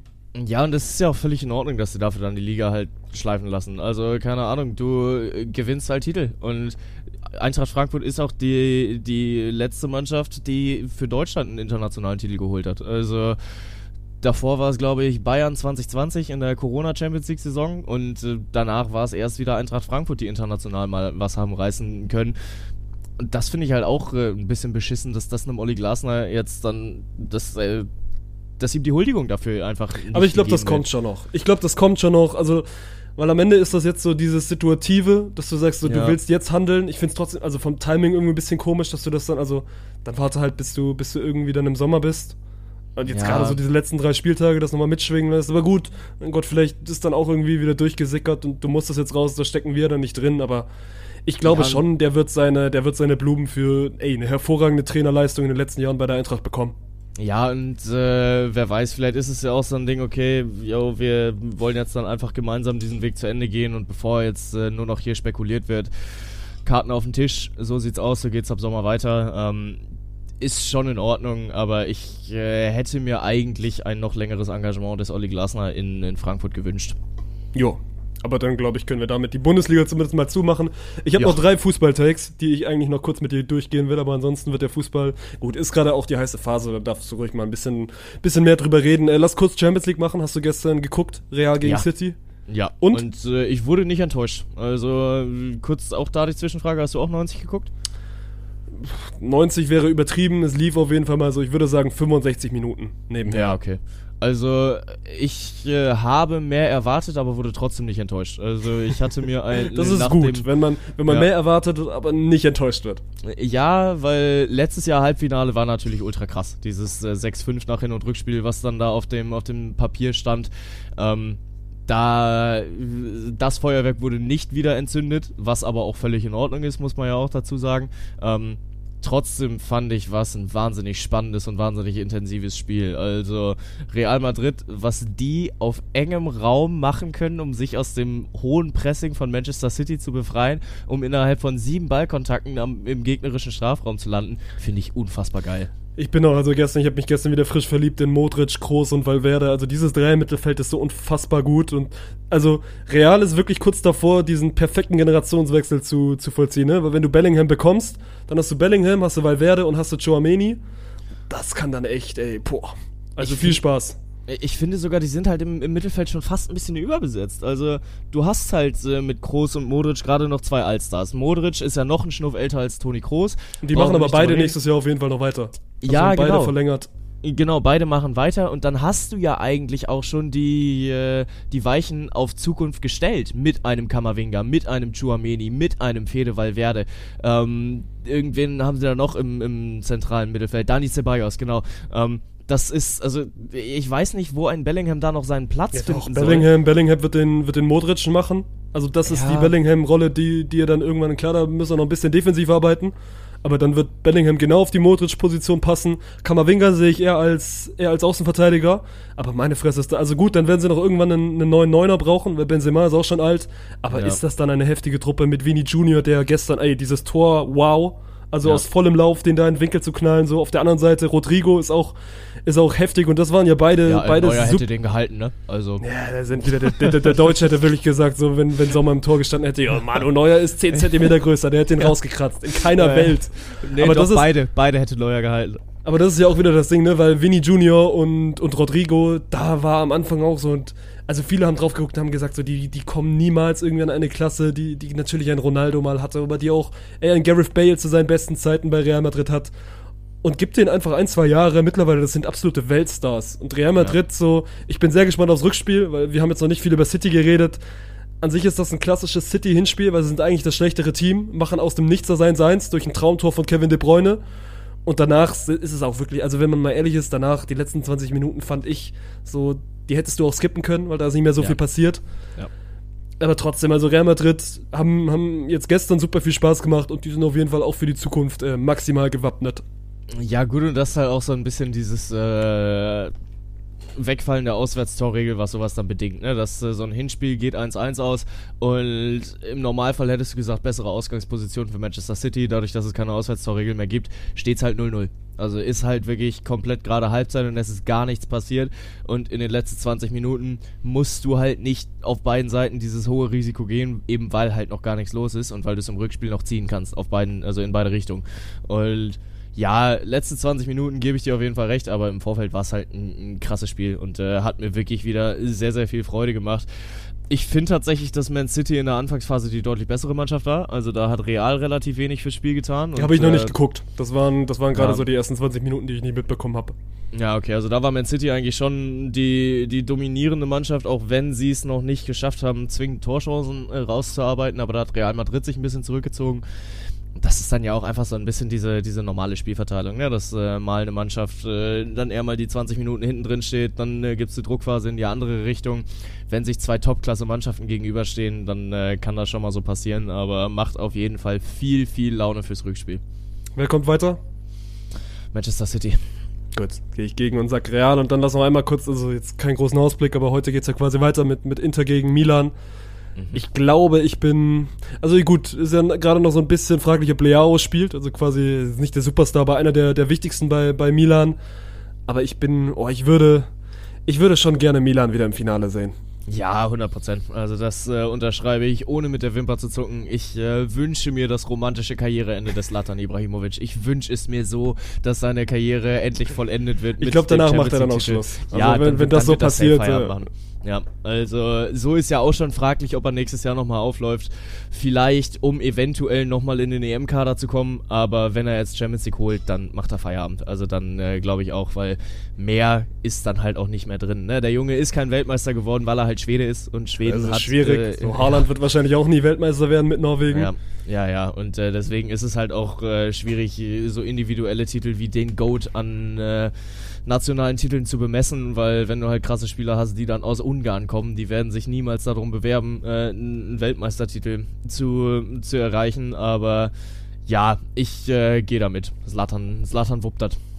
Apropos Goat, äh, also wirklich nur kurz, weil ansonsten sprengt das jetzt hier wieder den Rahmen und wir haben bei Ronaldo natürlich viel drüber geredet und wir werden auch noch bei Messi viel drüber reden, wenn es dann mal wirklich in trockenen Tüchern ist, aber ich glaube auch ihr alle habt es mitbekommen, so diese 400 Millionen sind auf dem Tisch äh, mit einem Wechsel zu, zu Al- Al-Halal oder Al-Hilal. Al-Hilal, Auf jeden ja. Fall, auf jeden Fall nach Saudi-Arabien quasi in die Ronaldo-Liga und ich bleib dabei. Ich habe also für mich ist Messi der Goat und ich habe bei Ronaldo ordentlich draufgehauen. Ich würde aber auch bei Messi draufhauen. Es wäre also ich würde es ich würd's super schade finden, wenn er das durchzieht. Glaube aber mittlerweile, dass das genauso kommen wird. Ja, und dann macht er ähm, meine, in meinen Augen sich auf jeden Fall natürlich ein bisschen was kaputt. Er hätte wirklich einen easy way out gehen können, so. Am liebsten Barca gehen natürlich ja nochmal. Ja, aber ich glaube nicht, dass passiert. So, natürlich würde ich mir wünschen, irgendwie Messi Karriereende bei Barcelona und ey, das wäre perfekt. Das wäre auch für ihn, glaube ich, die perfekte Storyline, weil Barcelona ja gerade auch wirklich gut ist. Also er könnte da schon auch nochmal, ich will jetzt nicht sagen, um internationale Titel mitspielen, aber gerade national in der spanischen Liga schon auch mal was bewirken. Und dann, ey, natürlich, du bist jetzt wieder bei dem Geld und ey, 400 Millionen, wir können uns das alle nicht ansatzweise vorstellen, das ist dann nochmal doppelt so viel als Ronaldo. Ich glaube, Ronaldo bekommt 160 im Jahr und Messi würde dann das nochmal aufdoppeln. arme Schlucker. Mann. Aber ich, ja, ich Also verstehe dafür, das Dafür nicht. würde ich morgens auch nicht aufstehen. Ja, Ich also- verstehe das nicht, dass du dann wirklich sagst, ey, für das Geld gehe ich dann dahin, obwohl du weißt, dass du dir wirklich so natürlich, du hast, du musst dir deinen Legendenstatus nicht mehr erarbeiten, den hast du schon und trotzdem du könntest, du könntest einfach noch mal eine Riege aufsteigen, wenn du sagst, ey, du gehst wieder zurück zu deinem, zu deinem Jugendverein, du gehst zurück zu Barcelona oder wegen mir geh, wegen mir geh zu, geh zu Beckham irgendwie in die USA. Ja, Auch oder das, damit kann ich mehr anfangen. Geh nach Buenos Aires, ist doch scheißegal, aber ja, weiß ich nicht, das, das muss halt nicht sein. Also Al-Hilal versucht ja jetzt gerade sowieso ein bisschen die, die Band wieder zusammenzubringen und äh, den Barcelona 2014 Squad nach, äh, nach, nach Saudi-Arabien zu locken. Ähm, ja, das Einzige, für, für wen es mich freut, sind die ganzen Messi-Fanboys, die so sehr auf Ronaldo rumgehackt haben, dass äh, Ronaldo da ja hingeht und äh, dann ein Jahr später kommt Leo Messi dann auch wieder in die Liga. Ja, ich äh, finde es auch super schade, aber auf der anderen Seite, es reicht ja offensichtlich nicht mal mehr, wenn du eine krank geile Saison bei Paris Saint-Germain spielst, irgendwie 40, 50 Scorerpunkte sammelst und die Fans sich trotzdem vom Hof jagen. Also, Ja das gut, ist aber halt- nein, nein, sie, sie jagen ihn ja nicht wegen dem Sportlichen vom Hof. Sie lagen, also sie jagen ihn vom Hof, weil, weil er anscheinend mit diesem Club nichts mehr zu tun haben will. So hat er jetzt ja auch dieses, dieses Mätzchen, will ich es mal nennen, wo er quasi in einem freien Tag oder an einem freien Tag gesagt hat, so, er fliegt jetzt einfach mal nach Saudi-Arabien Ja, und, ja, und ja. macht da quasi so ein bisschen, ein bisschen gute Miese, gute Miene zum bösen Spiel. Und das ist ja der Grund. Und das finde ich auch okay, dass dann so, diese Leute soll es ja tatsächlich auch geben. Also wirklich eingefleischte Paris-Fans, äh, dann auch sagen, das, das machst du nicht mit unserem Club. Und der wird jetzt ja, Ja. nicht wegen, wegen dem sportlichen, weil das, was er sportlich diese Saison geleistet hat, so natürlich, er ist Weltmeister geworden, er hat auch bei Paris, du hast es gerade schon gesagt, wirklich gut gespielt. Ich bin mir eigentlich sicher, dass er den Ballon d'Or bekommen wird. Und dann äh, trotzdem, das ist, das ist dann leider ein Schritt in die falsche Richtung. Ja, gut, aber in der Champions League haben sie ihm ja auch äh, schon wieder Dinge vorgeworfen, ne? als sie dann gegen die Bayern rausgeflogen waren und man von Messi relativ wenig gesehen hat über die 180 Minuten. Ähm, Neymar wollen sie ja, Ja, jetzt gut. gleich auch äh, noch wieder noch mit vom Hof jagen. Also, welche Gründe auch immer dahinter stecken, ich finde es sowieso einfach äh, ein bisschen peinlich, äh, weil jeder Verein der Welt würde sich um einen Lionel Messi bewerben. Also, Safe. wenn Leo Messi sagen würde, yo, Real Madrid, ich habe ein Jahr Bock, dann würde sich auch ein Real Madrid wahrscheinlich nicht dagegen stellen. Ähm, ja, aber klar, es äh, ist ein leidiges Thema mit dem Saudi-Arabien-Geld und äh, dem Ölmoney, was äh, den Fußball. Ich glaube, das wird uns auch jetzt die Jahren nächsten, also wir kriegen das nicht mehr weg. Ich glaube, das Ja. wird uns jetzt die, die nächsten Jahre, die nächsten Jahrzehnte auf jeden Fall mal auf jeden Fall mal begleiten und dass das dann Ja. immer mehr gang und gäbe wird, dass dann sich sich alternde Stars irgendwie nochmal da einen guten guten Batzen Geld anhaufen. Ja, Was schade ist, aber so so funktioniert ich- das System. Ich meine, grundsätzlich ist es ja auch in Ordnung, wenn du dir da eine Fußballkultur aufbauen willst, weil Fußball ist halt the world's game. Fußball ist äh, for everyone. Und ich find's nicht verkehrt, wenn du dir da dann halt eine, eine eigene Kultur aufbauen möchtest. Aber so ist es halt einfach ein bisschen erzwungen, wenn du dein Stück vom Kuchen dir einfach erkaufen willst. Und wenn du äh, von vornherein da nur mit deinem Geld lockst und mit den Geldscheinen wedelst und 400 Den geht's Millionen doch, Euro den auf den Tisch auch, legst. den geht's 0,0 um Fußball, Mann. Es geht nur um irgendwie Ansehen in dieser, in dieser Gesellschaft, in dieser Welt zu erlangen. So, den, der Fußball ist denen doch scheißegal. So, der Fußball Ja. ist mal wieder nur Mittel zum Zweck und ich finde schade, dass man das, dass man das damit machen lässt. So mittlerweile, mittlerweile sollte das niemanden mehr überraschen, seit du einen Gianni Infantino an der Spitze einer FIFA hast, die alles dafür tut, die irgendwie so, so weitestgehend von diesem Sport zu entfremden. Aber, so, Aber- wir, wir werden da nicht drum rumkommen. Aber ich meine, today I feel migrant worker und today I feel gay. Das ist, damit ist doch alles gesagt. aber das ist jetzt ja auch schon leider wieder Vergangenheit, ne? Das hat er ja nur, nur an einem Tag mal kurz gefühlt. Ah, schade, ja, schade. Aber damit hat er sich die nächsten vier Jahre auf jeden Fall verdient. Ehren, Gianni, ne? Hat ja, auch nicht so mal, dazu. nicht mal irgendwelche Konkurrenz, Konkurrenz, äh, äh, Konkurrenz, wie nennt man das? Jetzt fehlt mir das Wort. Ich wollte auch scheiß drauf. Ich will auch gar nicht. Ja, ich will auch gar nicht über Gianni Infantino reden. Ich will noch einmal, es war mal wieder so weit, weil es auch bei uns im Discord kam, äh, in Argentinien wurde wieder Fußball gespielt, Boca gegen, gegen River. Das ist so ein bisschen das, ja gut, also das Größte, was der argentinische Fußball zu bieten hat und das hat mal wieder, also es wurde geliefert. Am Ende, am Ende gewinnt River Plate das Ding in der 90. 90. Ja. durch einen Elfmeter und danach hagelt es mal wieder rote Karten. Ich habe gerade nachgeguckt, am Ende sind es sechs an der Zahl. Die Polizei ist natürlich wieder auf dem Spielfeld, weil es wurde wieder, es wurde wieder gekloppt. Hat Olli Glasser wieder Bälle aufs Feld geworfen oder was passiert? wirklich. Also, Ja, es ist krank. Also wenn wir über Fußballkultur reden, das ist halt äh, nicht die gelebte Fußballkultur, sondern das zeigt, was wie Fußballkultur auch gelebt werden kann und wie sehr diese Menschen für ihre Vereine brennen. Und, ja, vor allem, äh, wie sehr sie auch andere Vereine hassen, weil das ist ja, ja, das wie, ist ja wie sehr sie Hass. auch andere Vereine abbrennen. Also das ist ja wirklich Wahnsinn, dass dann da auch sich auf den Rängen gekloppt wird, sich auf dem Rasen gekloppt wird und jede Etikette dann auch mal kurz vergessen wird. Da hast du doch auch als Schiedsrichter keinen Bock drauf. Ja, nee. Da hast du doch, du weißt doch von vornherein, egal was ich jetzt mache, ich werde hier nicht unter zweistellig Karten rauskommen und wahrscheinlich mit drei Krankenhausaufenthalten. Ja, vor allem, sie schaffen es ja als gut. Natürlich, dieses Krankenhausaufenthalt ist jetzt übertrieben, aber ansonsten übertreiben wir ja gerade nicht. So, das passiert ja wirklich. Ja. Und das passiert jedes Jahr. Immer wenn die gegeneinander spielen, so die Chance ist wirklich 50 Prozent, dass du diese Eskalation bekommst. Und Ja. also ich weiß nicht, ob man das mittlerweile noch einfach nimmt, weil so irgendwie auch, auch schlechte Publicity ist Publicity, ne? Weil Ja, trotzdem reden dann irgendwie immer alle, trotzdem reden dann immer irgendwie alle über dieses Spiel und ich sag mal so, nicht aus sportlichen Gründen. Also das kann ja auch nicht Zukunft, zukunftsfähig sein, dass du sagst, ja gut, du guckst dir halt jetzt irgendwie Booker gegen, gegen River an, weil du hoffst, dass die sich dann wieder aufs Maul hauen. Ja, ja, ja, ach, keine Ahnung, aber ja, ist, es hat auch sein Unterhaltungspotenzial, ne, muss man ja Safe. auch sagen, weil, weil es halt jedes Jahr wieder so kommt. Heißt das Ding nicht sogar auch Super Klassiko? Ja, irgendwas mit Klassiko und noch einer noch einer Form davor. Ja. Giga Klassiko, Giga, Überklassiko, Ultra Klassiko, Hyper, immer. Hyperklassiko, ja. ja, ja, ja, Hyperklassiko wird auch in der NBA gespielt, gerade an der, an der Westküste zwischen äh, den Golden State Warriors und den Lakers. Und es sieht für deine Warriors gar nicht mal so gut aus. Ja, es war also generell, es war, halt, es war eine taffe sportliche Woche für mich. Mit Stuttgart zweimal verloren, einmal gegen Frankfurt, dann gegen Berlin, die eigentlich noch mehr wehgetan hat und und zweimal Warriors, die sich, also es waren super unterschiedliche Spiele. Ich habe mir beide nicht nachts angeguckt, sondern quasi morgens immer, immer aber auch komplett im Real Life gegeben. Und gerade, also gut, Spiel 3 müssen wir nicht, nicht groß drüber reden. Das gewinnen die Lakers deutlich mit 30. Aber der Dienstag oder also in Amerika der Montagabend und für mich dann der Dienstagmorgen, der tat, der tat echt weh. Weil, also sie, sie sind eigentlich kurz davor, verlieren es am Ende 104 zu 101. Das war genauso dieses Playoff-Spiel, was du dir so ein bisschen erhofft hast. Und diese, diese Serie ist wirklich, also sie liefert ab. Sie hat zwei deutliche Spiele, aber das ist normal in so einer Playoff-Serie. Sie hat zwei geisteskrank enge Spiele mit wirklich, also einer heftigen Storyline. Zweimal mit dem besseren Ende für die Lakers. Los Angeles führt 3 zu 1 in dieser Serie. LeBron ist kurz davor, in die Conference Finals einzuziehen.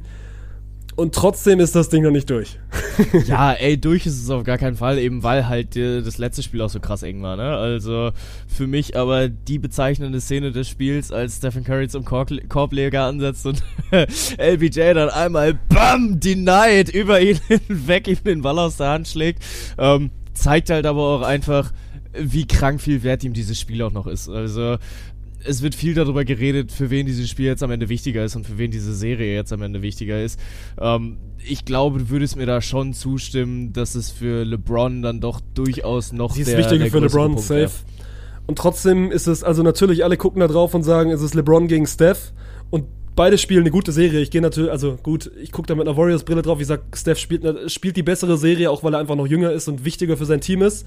Aber ich gucke so ein bisschen auf die, auf die anderen Spieler und da macht LA so viel Boden gut. So Anthony Davis Ja. hat es irgendwie geschafft, seine Serie in, in den Griff zu, Griff zu kriegen. Und dann schaffen es die Lakers wirklich in jedem einzelnen Spiel immer wieder einen irgendwie im Kader zu haben, den du davor nicht auf der, nicht auf der, nicht auf der Rolle hast.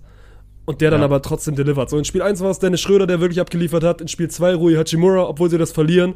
In Spiel 3 war auf einmal wieder Austin Reeves, him. Und jetzt in, in Spiel 4 Lonnie Walker, der vierte so.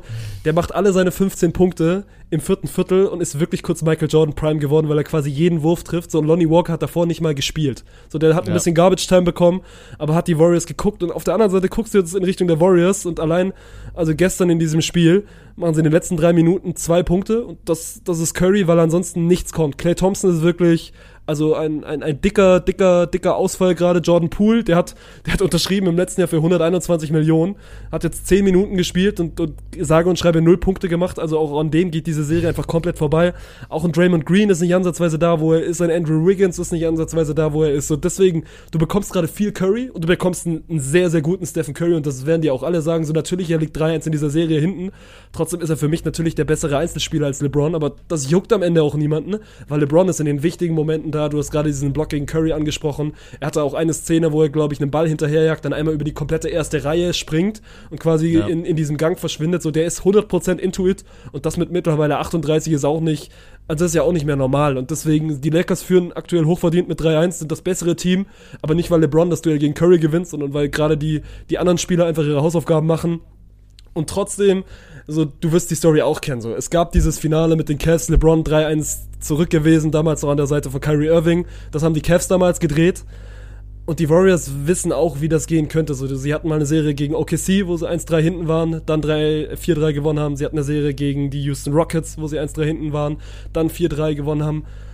Und jetzt kommt dann nochmal dieses Curry gegen LeBron rein. So, Curry hat genau aus dieser, dieser Situation schon mal gegen LeBron verloren. 3-1 vorne gewesen und am Ende 4-3 verloren.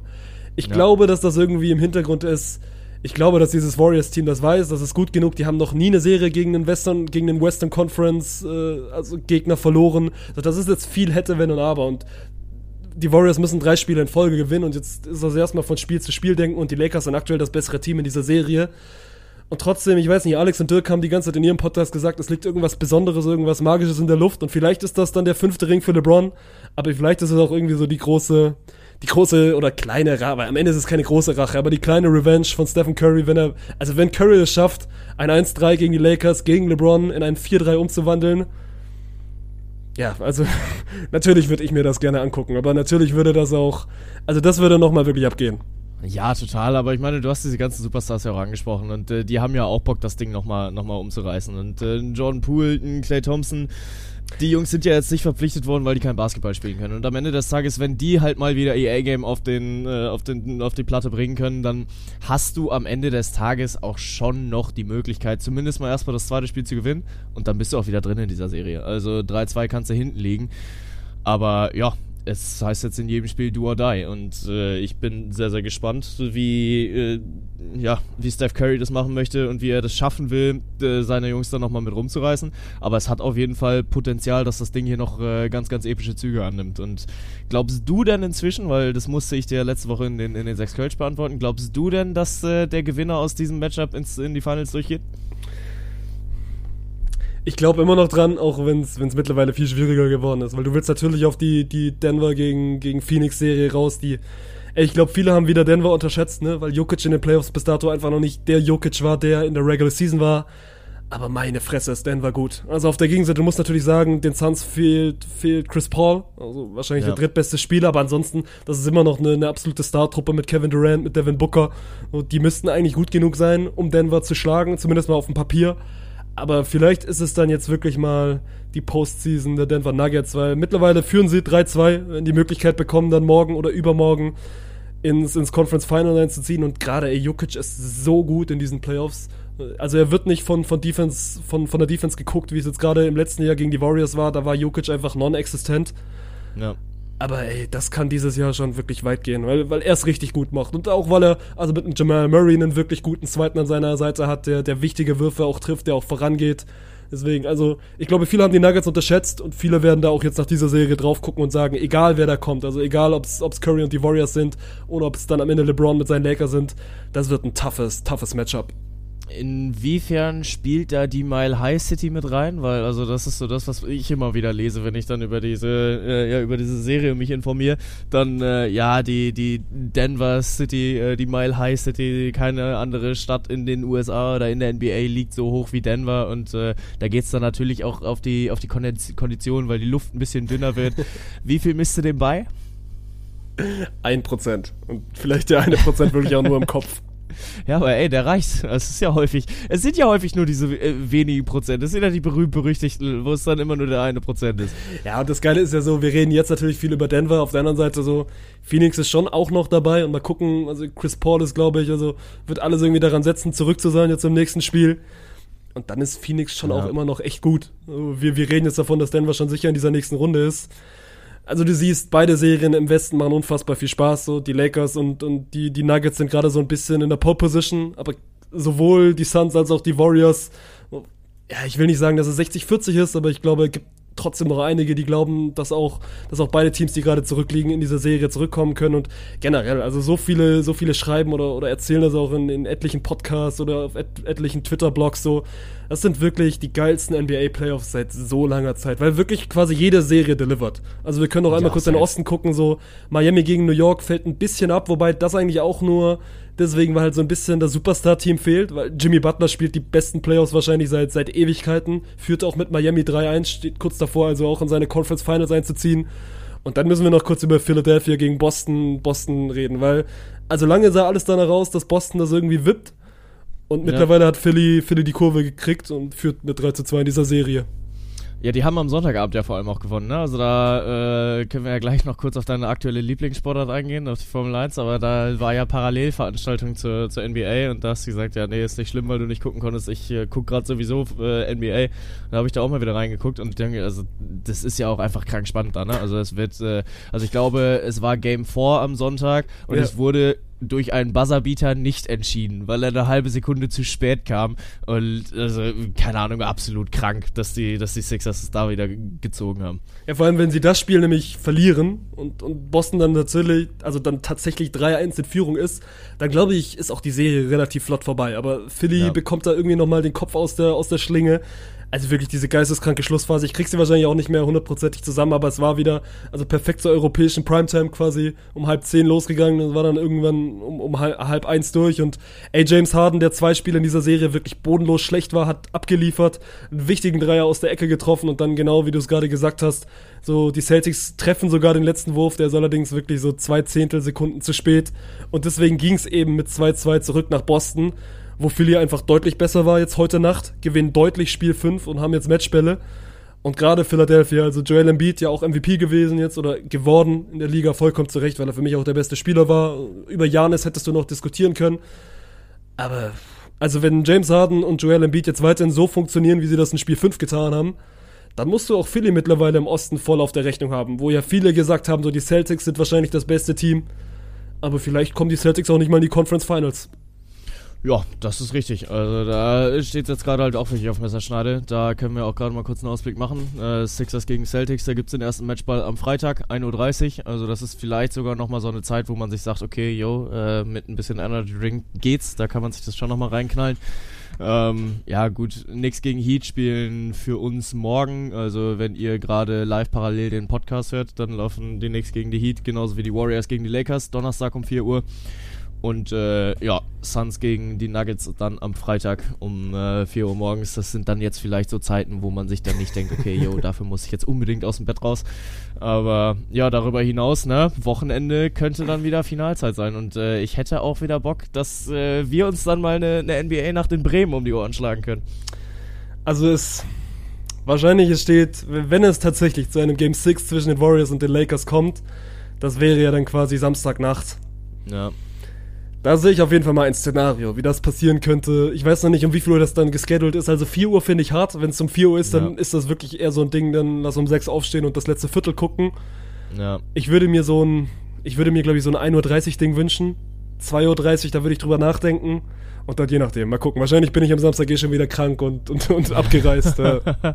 ja, wahrscheinlich sowieso. Aber ja, die NBA macht gerade auf jeden Fall wirklich unfassbar viel Bock und äh, es, es lohnt, da mal eine, eine Stunde länger für wach zu bleiben. Das äh, kann ich euch auf jeden Fall nur ans Herz legen. Und das von einem, der äh, bis vor fünf Wochen mit NBA noch relativ wenig am Hut hatte. Also lohnt sich da mal reinzuschauen. Ähm, wo es sich aus deiner Perspektive weniger lohnt, ist dann doch die Formel 1. Digga, jetzt sag äh, doch auch mal aus der. Willst du mir erzählen, dass dieses Rennen am Sonntagabend, ich habe nicht viel gesehen, ich habe zum Glück nicht viel gesehen, weil ich mich für das bessere Sonntagabendprogramm entschieden habe.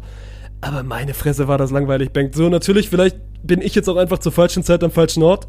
Aber ich habe jetzt zwei Rennen gesehen, das eine in Baku und jetzt ein bisschen was von Miami. Und es hat mich ja mal wirklich so gar nicht abgeholt. Ja, gut, kann ich schon verstehen. Also, ich fand's eigentlich aber schon ein bisschen spannend oder zumindest mal interessant, weil, also klar, Max Verstappen, der startet auf äh, P9, um dann wieder innerhalb von 10 Runden durchs Feld zu pflügen und äh, mal alles auf, auf den Kopf zu drehen. Und am Ende des Tages war es eine schlaue Strategie, die er gefahren ist, um äh, ja an Sergio Perez dann relativ problemlos vorbeizuziehen. Ähm, aber im Mittelfeld war es schon relativ eng und auch die ganze Zeit gab es da immer mal wieder ganz coole Überholmanöver. War spannend zu sehen, wie Lewis Hamilton äh, ja, sich irgendwo im, im Tabellenmittelfeld bewegt und versucht. Ist das, hörst du dir gerade eigentlich selber zu, ist das wirklich spannend zu sehen, wie Lewis Hamilton um Position 8 oder 9 kämpft?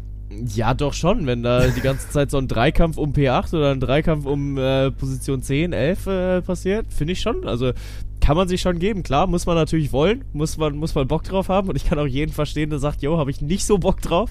Aber ja, es war nicht das spannendste Rennen. Das äh, brauchen wir jetzt auch nicht schön zu reden. Aber am Ende des Tages, Max Verstappen kann seine äh, WM-Führung wieder ein bisschen ausbauen, aber Sergio Perez bleibt dran. Ja, und also Perez scheint wirklich dieses, in diesem Jahr zumindest mein, ich will nicht sagen in einer Liga mit Max Verstappen zu sein, weil dafür haben wir noch nicht genug gesehen, aber er ist auf jeden Fall vielleicht so ein bisschen derjenige, der ihn ärgern kann. Und Ja. das macht mir zumindest mal Hoffnung, dass es vielleicht irgendwie noch ein bisschen spannender wird, weil jetzt das Rennen am Sonntag, so wie ich es jetzt mitbekommen habe, verliert er einfach, weil er Pech hat, ne, weil Verstappen mit der besseren Strategie fährt und irgendwie dann zum Ende des Rennens die besseren Reifen hat. Ja. Aber ansonsten ist jetzt ja nicht so, dass, und das hattest du ja gerade jetzt in den letzten, in den letzten Jahren, dass, dass Verstappen einfach der deutlich bessere Fahrer war, der auch gefühlt im besseren Auto gesessen hat. Das fühlt sich dieses Jahr alles ein bisschen enger an. Ja, das auf jeden Fall. Und äh, klar, auch da sind jetzt fünf, äh, fünf Rennen gefahren. Und äh, hier müssen wir aber nochmal ein kleines Shoutout an äh, Fernando Alonso aus, äh, aussprechen, der von fünf gefahrenen Rennen viermal aufs Podium gefahren ist. Das äh, ist nicht selbstverständlich. Ähm, ja, aber am Ende des Tages ist es gerade die pure Red Bull-Dominanz, die wahrscheinlich auch nicht mehr gebrochen wird in diesem Sommer oder in dieser Formel 1-Saison. Aber ja, ich äh, freue mich drauf, wenn es dann demnächst irgendwann mal kracht, weil das sehe ich immer noch kommen und es wird passieren. Also jetzt am Wochenende war er fair, da hat Sergio Perez den Max Verstappen mal einfach vorbeiziehen lassen. Aber wirklich glücklich war er damit halt auch nicht. Gut. Strich drunter. Das reicht. Das, Ja. waren, das waren deine drei, vier Minuten Formel 1. Mehr gebe ich dir nicht. Ist Und okay. Dann lass ich. uns lieber noch über, über zwei äh, sehr, sehr erfreuliche Dinge reden. Also ich habe noch einmal Tennis und einmal Volleyball. Äh, lass, uns, lass uns erst Tennis machen. Mit einem hervorragenden Jan-Lennart Struff, der ja, fast den ganz, ganz großen Wurf gegen Alcatraz geschafft hätte. Ja, Alcatraz. perfekt. Alcatraz, ja, ist- Alcatraz ist auch der ganz, ganz tolle. Da- da sind- ich habe gerade wieder bei den Golden weißt State du, Warriors. Weißt du, warum ich bei Alcatraz bin? Ich habe, glaube ich, gerade, also bevor wir den Podcast aufgenommen haben, während ich gegessen habe, habe ich so eine Doku über Alcatraz geguckt, wie Leute damals wirklich quasi von Alcatraz, weil da sind wir jetzt ja wieder in San Francisco und, und bei den Warriors, die sind damals aus Alcatraz quasi ausgebrochen und sind dann, ich glaube, drei, drei Leute waren das, die es jemals geschafft haben und sind dann quasi diese zwei Stunden von Alcatraz bis nach San Francisco geschwommen und haben es geschafft. Es wirkt irgendwie gar nicht so weit, ne? Also ich war ja auch mal in San Francisco und äh, wenn man dann äh, irgendwo oben in dieser sehr, sehr hügeligen Stadt steht und sich Alcatraz anguckt, denkt man sich schon so, yo, äh, das kann doch jetzt nicht so krass schwer sein. Aber sind die danach auch frei geblieben oder wurden die danach wieder eingefangen?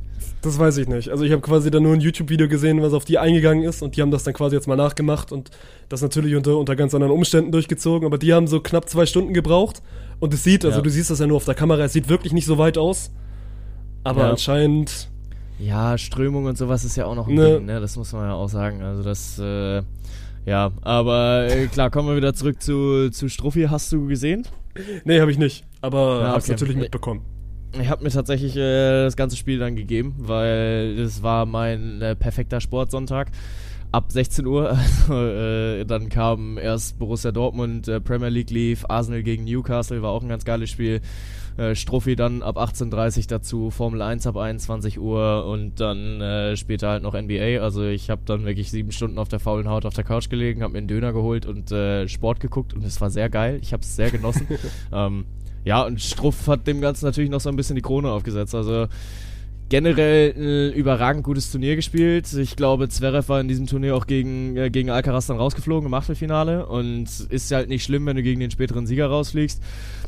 Aber Zverev wurde einmal aus, aufgefressen, ausgespuckt und äh, nochmal aufgefressen. Und äh, Jan-Lennart Struff hat einen krassen Kampf geliefert. Also gegenüber den dritten Satz. Den ersten hat er verloren mit zwei Breaks, glaube ich. Und dann dachte ich mir schon, okay, ja, wird jetzt ein bisschen schwierig. Im zweiten kommt der aber wahnsinnig gut zurück. Alcaraz unfassbar viele Probleme mit seiner Vorhand, wo man sich wirklich gefragt hat, okay, was ist da mit ihm los? Aber für Alcaraz war es halt auch ein Heimturnier. Also das hast du dann auch wirklich gemerkt, dass äh, er dann äh, einen Ast nach dem nächsten rausgehauen hat. Okay, es waren glaube ich zwei oder drei, die er im ganzen Spiel gemacht hat. Aber dann äh, wirklich, als es dann hart auf hart kam, hat er dann sein erstes Ass geballert und dieses ganze Publikum abgeholt. Das war unfassbar. Also das war wirklich, ähm, da äh, hat dann ganz Madrid mal, mal kurz gebebt. Und Struffi hat sich aber sehr, sehr gut dagegen präsentiert, weil holt dann halt noch einen schwierigen zweiten Satz, äh, zwingt Alcaraz dann weiterhin zu Fehlern.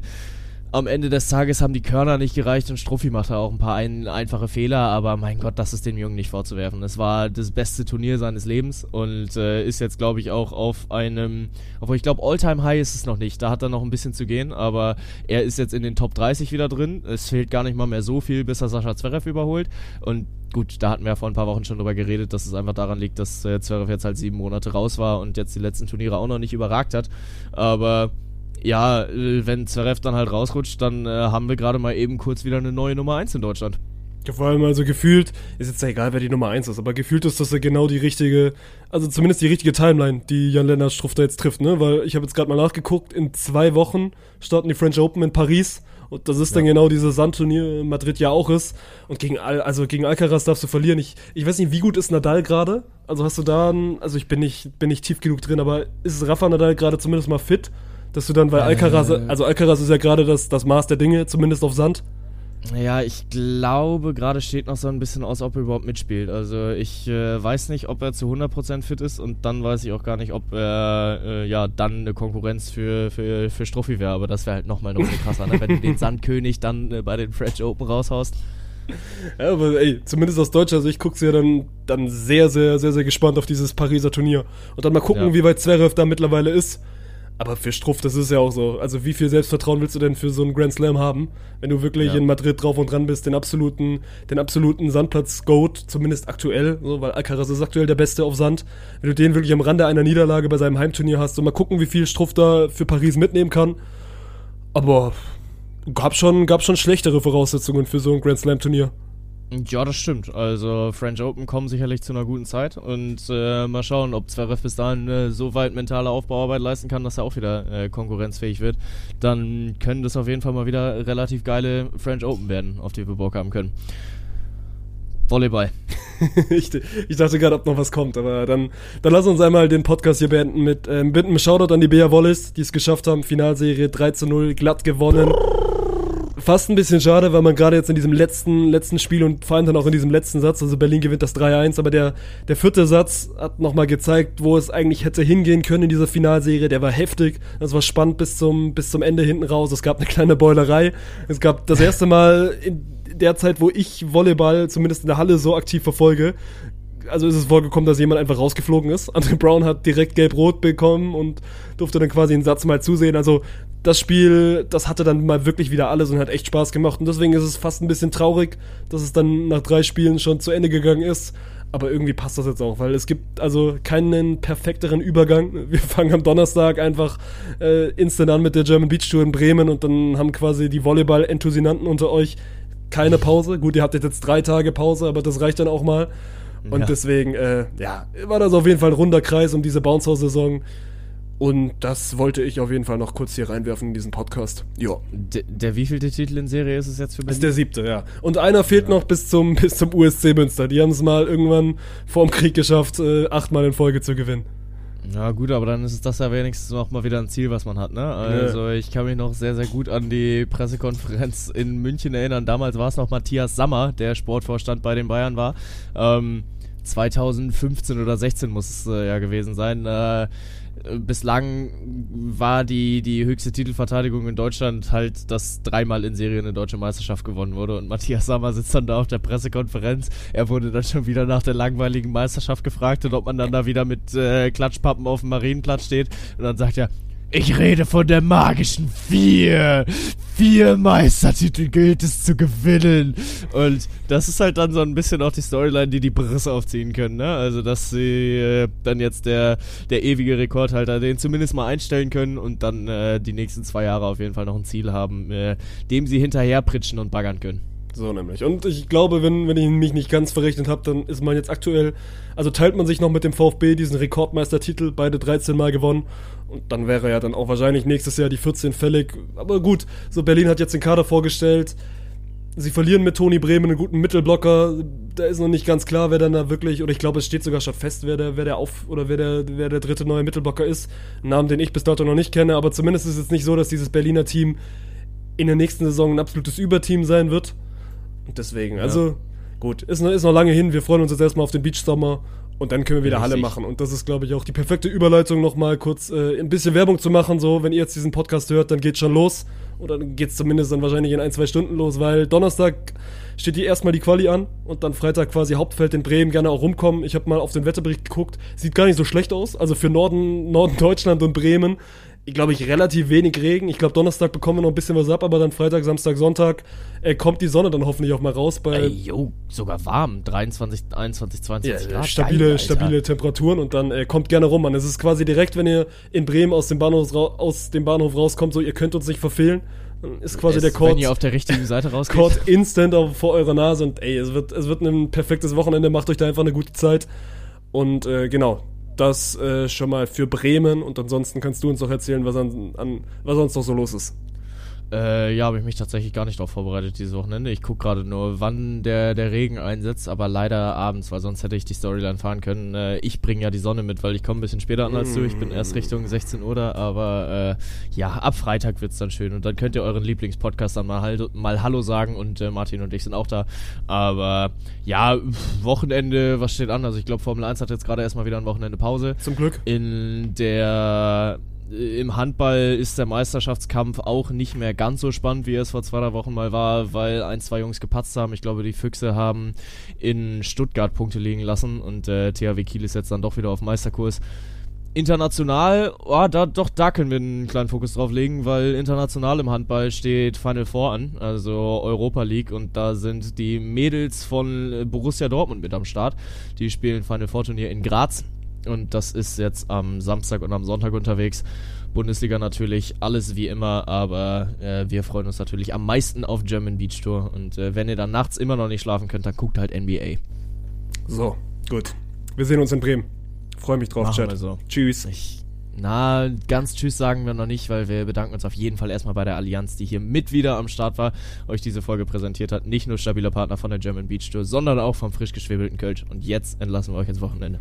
Es ist gut, dass immerhin einer noch irgendwie so die Partner, Partnerakquise auf dem Schirm hat. Das machst du toll, Reicht. denkt. Ja.